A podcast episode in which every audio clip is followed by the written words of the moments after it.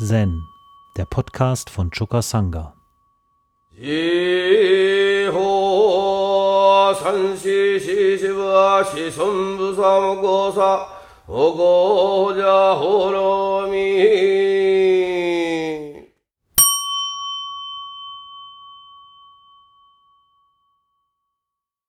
Mumonkan 43 Shusans Shippei Shuswan Osho hielt vor seinen Schülern sein Shippei hoch und sagte,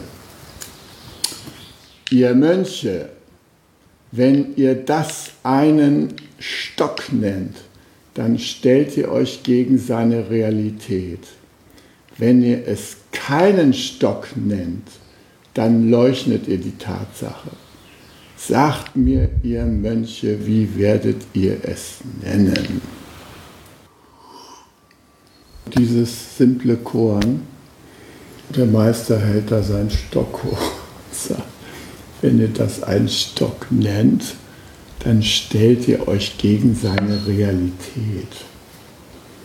Wieso stellt man sich gegen die Realität von so einem Stock, wenn man zu dem Stock sagt? Das ist doch irgendwie nicht so richtig zu verstehen, oder? Diese Zen-Leute denken sich, denken sich immer wieder neue kleine Folterungen aus.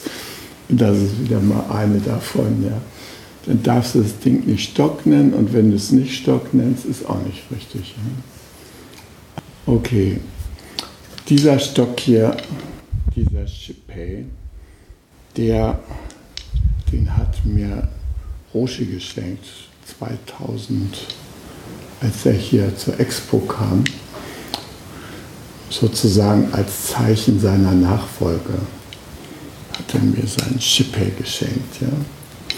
Und dieser Shipei, der enthält auf Chinesisch eingraviert die Worte also Oshi sagt das auf Englisch, ne? oppose the reality oder do not oppose the reality. Ja? Dieses der Realität nicht widersprechen, ja? sich nicht gegen die Wirklichkeit dieses Stockes stellen, indem man ihn Stock nennt. Äh, das ist ein wichtiger Punkt. Und zwar ist das Wichtige daran, dass wir im Leben ständig unterwegs sind, Teile dieses Universums irgendwie mit Namen zu versehen. Shimon, der hat zum Beispiel in einem anderen Koran die Frage gestellt, äh, oder ein Mönch fragte Shimon, was ist die Lotusblume, wenn sie noch nicht aus dem Wasser aufgetaucht ist? Ja, sie noch unter Wasser ist, ja. Shimon sagte, die Lotusblume. Und was ist sie, wenn sie aus dem Wasser kommt? Lotusblätter. So, was wird damit bezeichnet? Lotusblume, Lotusblätter. Äh, wieso macht man da einen Unterschied? Ist da überhaupt ein Unterschied? Diese Frage ist immer eine Frage, wenn es um unseren unterscheidenden Geist geht und wir Teile der Wirklichkeit irgendwie durch Benennung unter Umständen abtrennen aus dem Kontext, aus dem die stammen.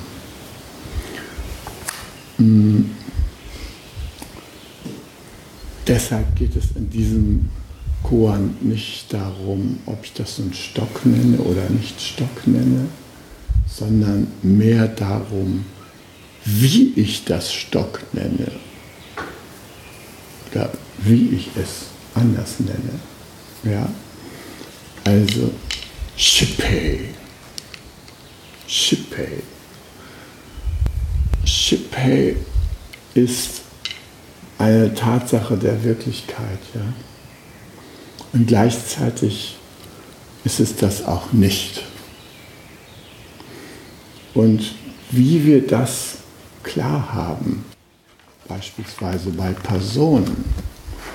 Wir wissen ja, dass der Buddha äh, eine Unzahl von Namen hat.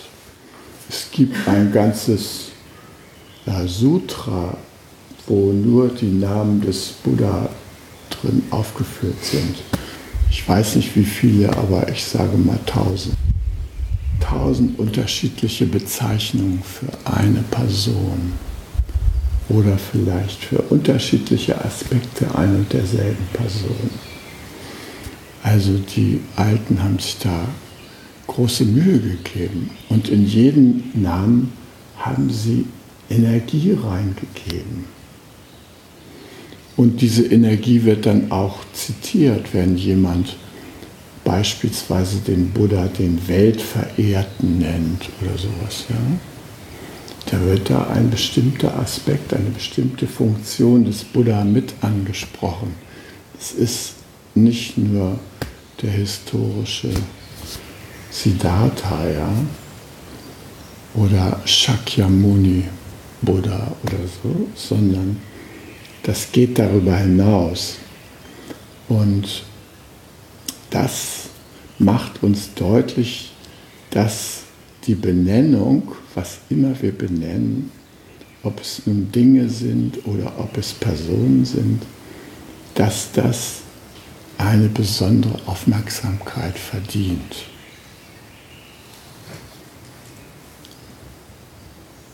Als meine Tochter Miriam geboren wurde, da hatten wir Eltern uns schon einen Namen für sie ausgedacht, ohne sie vorher zu sehen. Und ihre Geburt war ein ziemlich dramatischer Vorgang. Die Mutter hatte vorher schon ein Kind im sechsten Monat tot gebären müssen. Und Infolgedessen war sie traumatisiert in Bezug auf künstliche Wehen, weil so ein Kind, was im Bauch stirbt, das muss dann zur Welt gebracht werden und das wird dann mit Wehentropfen, das ist eine physische Angelegenheit. Jedenfalls war die Susanna total äh, äh, in Panik, dass sowas bei Miriams Geburt vielleicht auch der Fall sein könnte. Und infolgedessen haben wir versucht, alles zu tun, damit das nicht passiert. Und wir sind in das Diako, ein Krankenhaus in Bremen, gegangen. Und da kannte ich eine Hebamme, die da die Geburten versorgt und so. Und das war zwar völlig überfüllt an dem Abend, als wir da ankamen, aber die hat es ermöglicht, dass wir noch einen Platz kriegten in irgendeinem äh, Besprechungsraum von den äh, Helfern und Pflegern.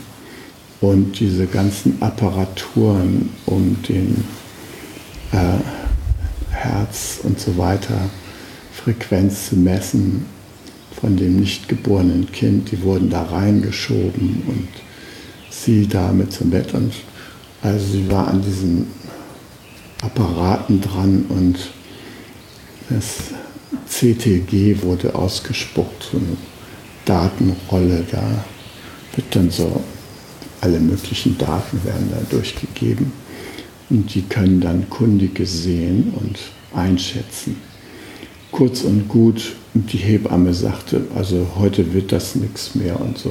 Äh, du kannst wieder gehen. Äh, komm mal morgen früh wieder, dann kommt die Geburt wahrscheinlich wieder in Gang. Ja, und das CTG sah ganz gut aus und so. Und dann bin ich also gegangen. Und am nächsten Morgen bin ich wieder hingekommen und inzwischen hatte die, das Geburtsteam da gewechselt im Krankenhaus. Und äh, das neue Team hat diese CTG-Schreiber ausgelesen und sagte, das Kind hat Stress. Wir müssen sofort die Geburt einleiten. mit Wehentropf. Also der Katastrophenfall, der gerade nicht sein sollte. Glückliche Umstände führten dazu, dass ich diesen Arzt kannte, der das angeordnet hat.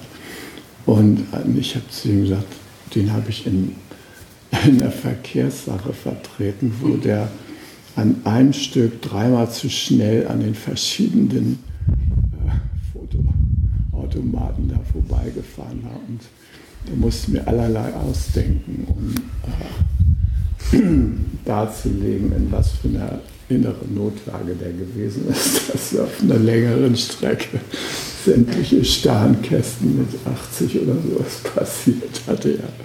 Kurz und gut, also wir waren einander vertraut und ich habe zu dem gesagt, Uli, das ist eine Katastrophe hier mit Wehentropf, das geht jetzt gar nicht. Und äh, ich bitte dich, ähm, ich nehme die Susanna jetzt nochmal mit nach Hause, da entspannt sich und dann kommt die Geburt wahrscheinlich in Gang und dann komme ich mit ihr zurück ins Krankenhaus.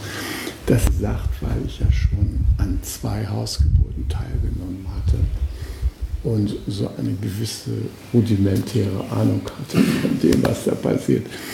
Jedenfalls sind wir also zu ihren Eltern nach Hause gefahren und haben uns da in die große Badewanne gesetzt und schönes warmes Wasser. Und dann haben wir Confitemini Domino gesungen, also vertraut dem Herrn und so. Und mit lauter Stimme und siehe da, die, die Wehen kamen wieder in Gang. Ja, und ähm, in der unteren Wohnung hatten wir schon so ein provisorisches Geburtsbett vorbereitet und äh, mit gebügelten Laken und so weiter und einer Schere natürlich und Fäden zum Abbinden der Nadelschnur. Kurz und gut, die Geburt kam so stark in Gange, dass ich mitbekam, dass der Kopf in den Geburtskanal eintrat und ich meinem damaligen Schwiegervater gesagt habe, Fritz, sattel die Pferde, wir müssen sofort in die Klinik. Und wir sind in einem Affentempo in die Klinik gefahren. Hätten wahrscheinlich bei entsprechender Registrierung auch mindestens drei solche Automaten bedient.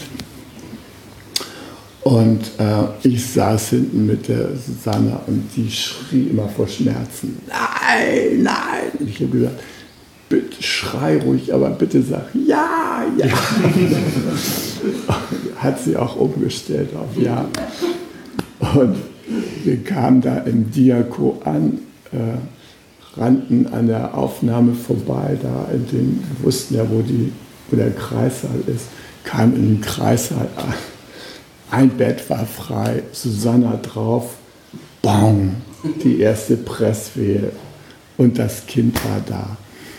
Und ja, und äh, die Ärzte, die ja Stresssymptome festgestellt haben, stellten auch fest, im Fruchtwasser, das war nicht ganz okay.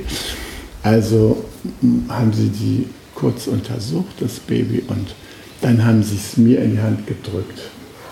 Und sie war sozusagen der erste Mensch, den sie gesehen hat. Und ich habe in die Augen geguckt und sie mir. Und diesen Blick werde ich nie vergessen eine wahnsinnige Intensität des Schauens. Ja.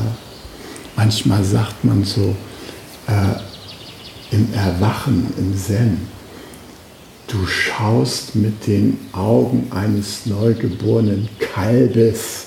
Ja, also es war jetzt kein Kalb, sondern ein Baby.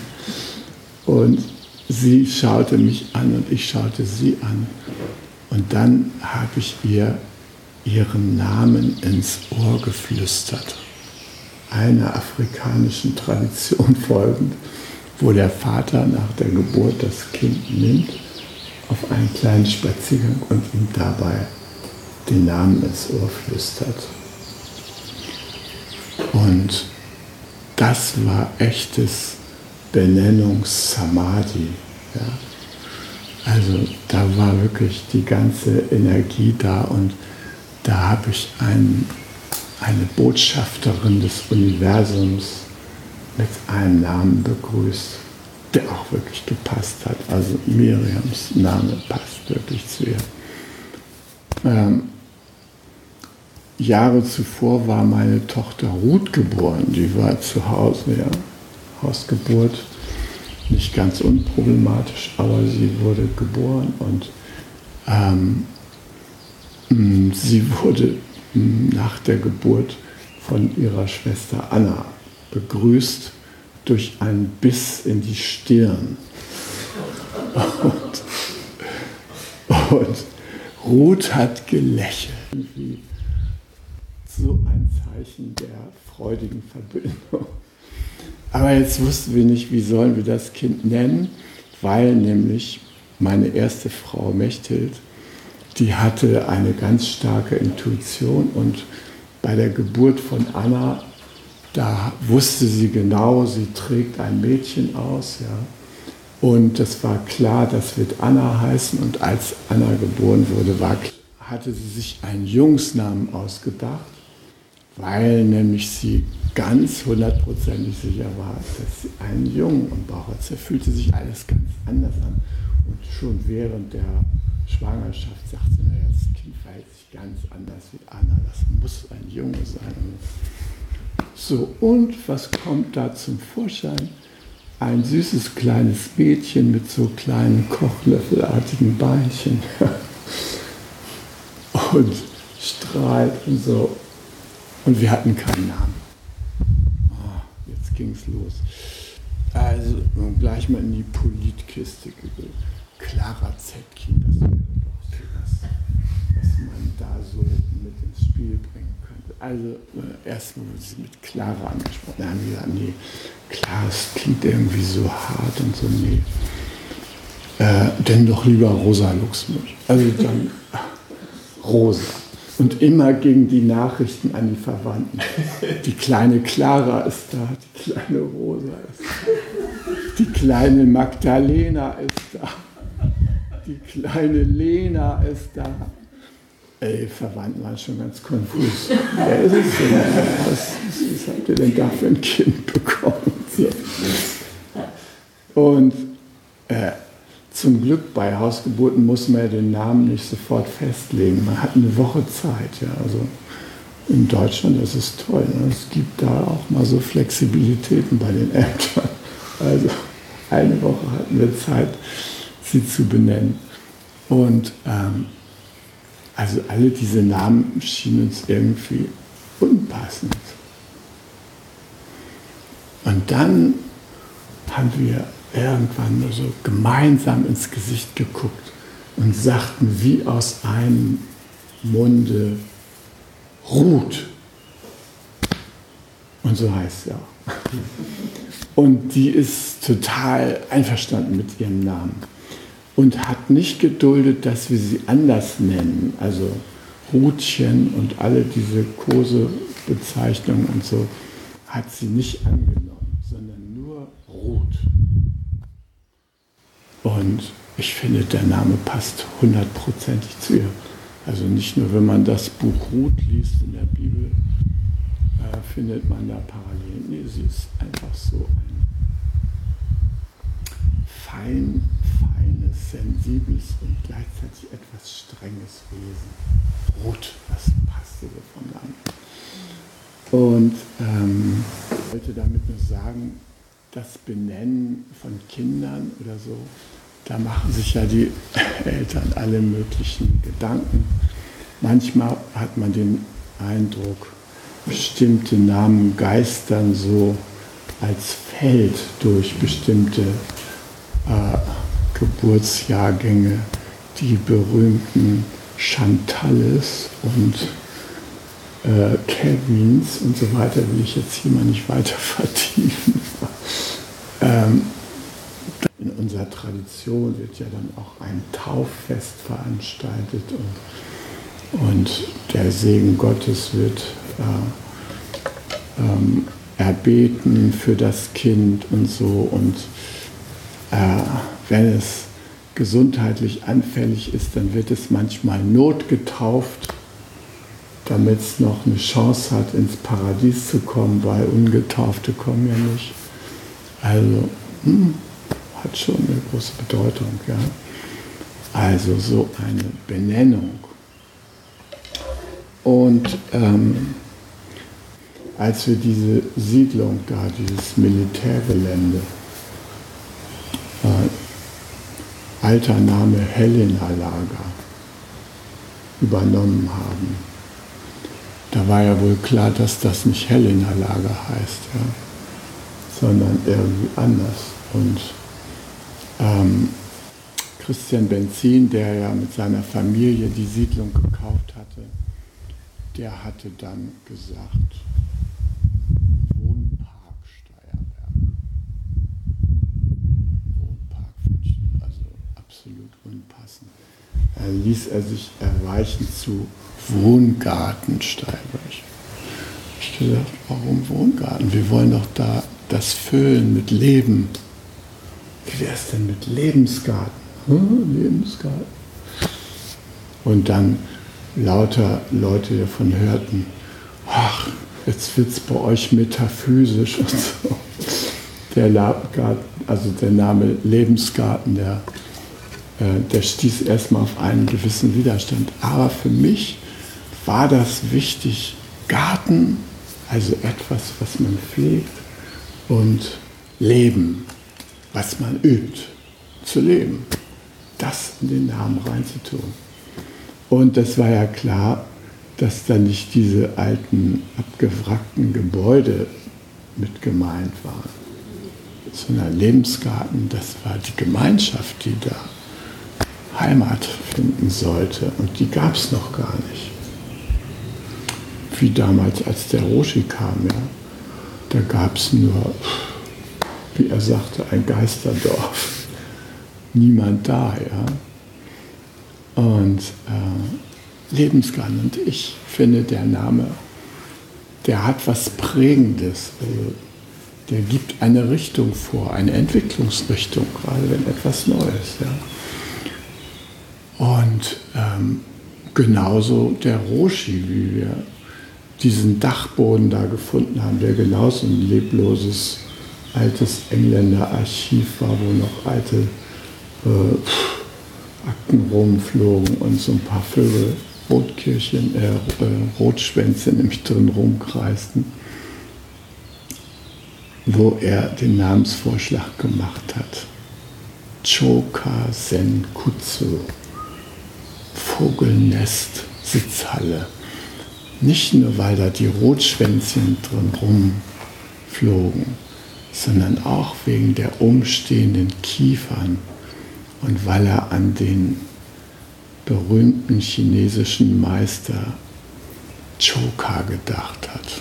Choka, der in der Kieferastgabel saß und meditiert hat, Tag und Nacht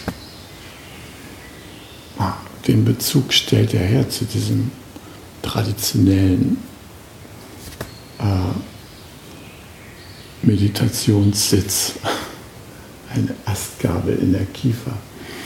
Und äh, ja, Vogelnestsitzhalle, Choka, Sendo, so hieß dann schließlich unser Meditationsraum da oben. Und es war noch niemand da. Niemand, der das mit Leben ausfüllen konnte. Äh, der Roshi hat dann den Namen noch kalligrafiert, hängt immer noch in der Choka-Sendung. Und hat dann noch die Geschichte erzählt von dem Zen-Meister Choka. Und später im Jahr 2001 haben wir eine Reise nach China gemacht, wo wir an das Grab von Hakurakuten gegangen sind.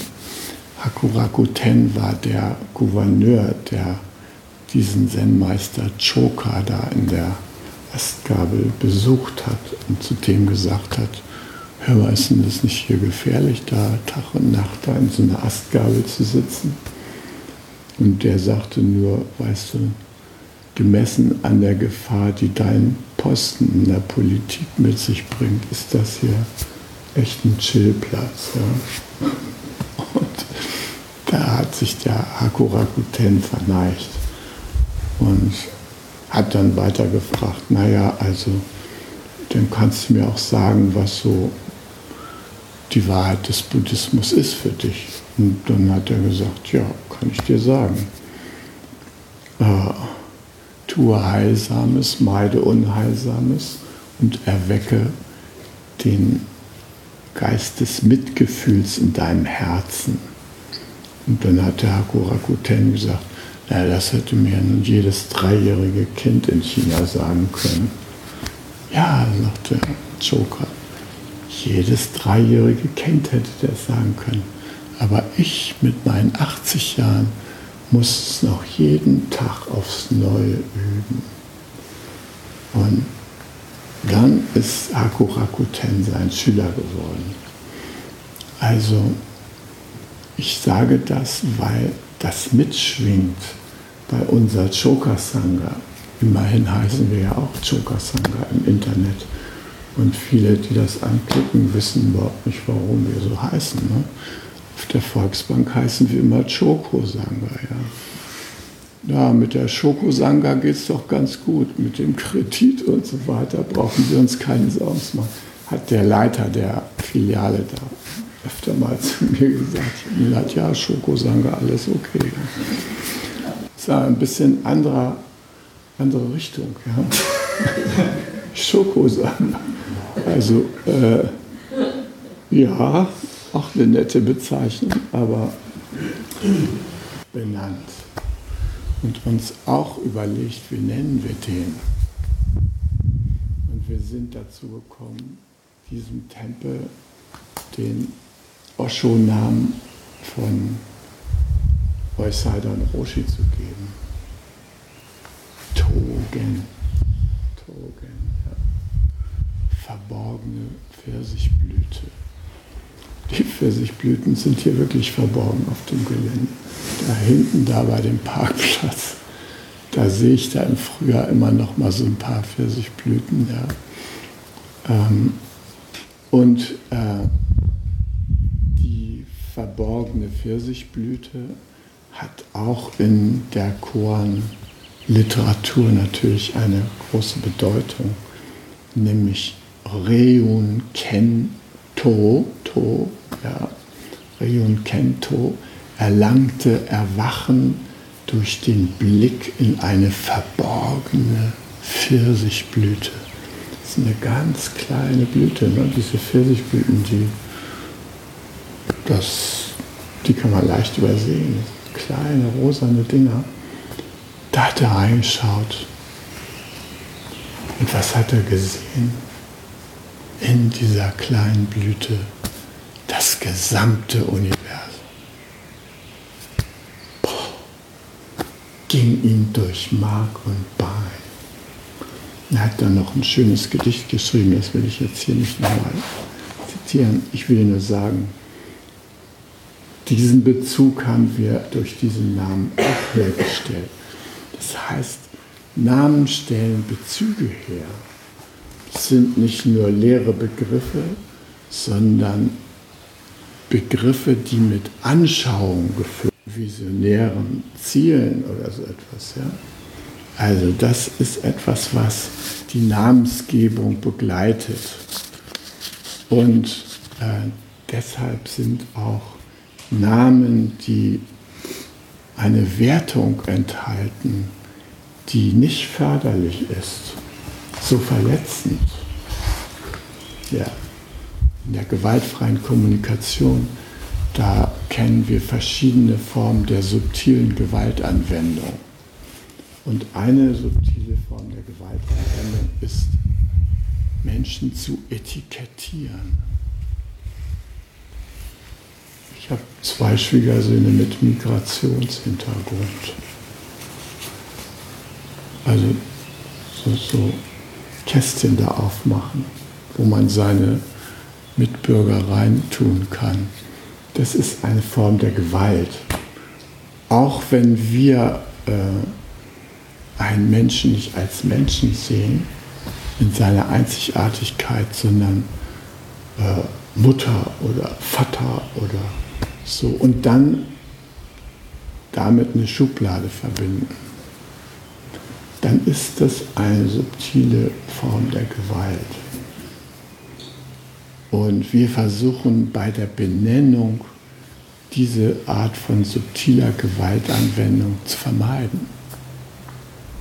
Deshalb muss man sich auch genau überlegen, welche Spitznamen man seinen Kindern gibt. Ja? Oder welche Spitznamen man von seinen Kindern bekommt. Also meine Zwillinge, die haben gehört, wie meine Enkelin Mai ihren Vater kroatisch Tata nennt. Na, Tata, Tata und natürlich Valentin auch Tata. Und so. Und äh, das hat ihm gefallen. Besser als Papa. Tata, das klang irgendwie so lockerer. Und daraus haben sie gemacht. Tatzi. Also zu Hause heiße ich Tatzi, ja. Hier heiße ich ja immerhin noch Reho, ja. Aber zu Hause Tatzi.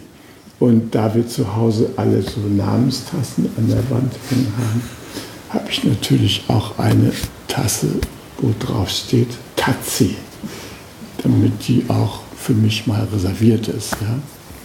Also, ich liebe das inzwischen, wenn meine kleinen Zwillinge, die jetzt schon groß sind, so zärtlich zu mir kommen und sagen, Tatzilein, wie geht es dir? so schön, ja. Es geht mir echt voll rein. Also da finde ich, haben sie echtes Benennungssamadhi gehabt, als sie diesen Namen gefunden haben. Ja. ja, also, wir haben auch in der technischen Welt die katalogartige Benennung von Ausschnitten der Wirklichkeit. Ja? Also ich weiß nicht, wer hier sich einigermaßen auskennt, aber ähm, ich nenne da mal irgendwas Bekannteres mit seinem wissenschaftlichen Namen. NGC 292. Wisst ihr, was das ist? Wichtiger Bestandteil unseres Universums. Benachbarte kleine Galaxie. Kennt ihr nicht? Wird da manchmal abgekürzt mit KMW. Kleine Magellanische Wolke. Also in dieser Richtung ist man umzingelt von lauter, äh, von lauter solchen wissenschaftlichen Katalognamen der Sterne am Himmel. Ich finde, da fehlt das Herz. Ja. Aber die Wissenschaftler sind begeistert. Wenn sie da reingucken, dann stellen die da irgendwelche Ereignisse fest und dann können sie die zuordnen am Himmel. Ja? Also den Andromeda-Nebel zum Beispiel. Das finde ich schön, dass der Andromeda heißt. Jedes Mal, wenn ich da sage Andromeda-Nebel oder Andromeda da oben, ne, dann ah, denke ich, Mensch, kaum zu sehen am Himmel und doch mindestens genauso groß wie unsere Milchstraße, ja. Das Schwesterschiff am Himmel, da oben, na, kommt langsam auf uns zu und so. Also, Namen können viel Gefühle in uns auch hoch äh, wecken und unseren persönlichen Bezug herstellen ich zum Beispiel hm, benenne gerne die Planeten richtig, wenn es geht. Und freue mich, wenn die am Himmel stehen. Ja. Ähm, der wichtige, ein wichtiger Aspekt der Benennung ist ja die Wiedererkennbarkeit, auch durch allen andere. Ja. Dass man weiß, wovon man spricht. Also ich begrüße die Gestirne, und zwar die, die ich benennen kann, genauso wie die ich nicht benennen kann. Von denen verneige ich mich morgens auf dem Weg zur Sendung, wenn ich die sehen kann. Und das ist ja etwas besonders Schönes hier in Steierberg, dass wir die Sterne in den Herbst- und Winternächten so klar hier sehen können. Es ist keine Lichtverschmutzung am Himmel, sondern der Himmel ist schwarz und die Sterne funkeln. Und da freut man sich, wenn man einige wiedererkennt von den vielen. Also das Benennen ist eine wichtige Handlung, die wir tun und wobei es wichtig ist, dass wir ins Benennen Samadhi gehen dabei.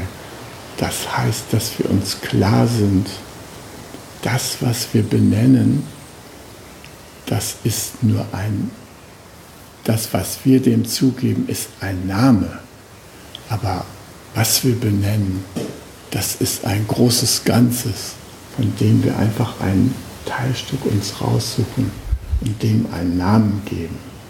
Aber immer gehört es zu diesem ganz großen, diesem ganz riesigen Universum, dem wir entsprungen sind. Und der Buddha hat auf diesen Sachverhalt nochmal aufmerksam gemacht im Diamant Sutra, wo er sagt, die Welt ist nicht die Welt, darum nennen wir sie die Welt. Der Shippei ist nicht der Shippei, darum nennen wir ihn Shippei. Hi. Zen, der Podcast, ist eine Produktion von Chokasanga e.V. in Kooperation mit dem Podcaststudio Paderborn.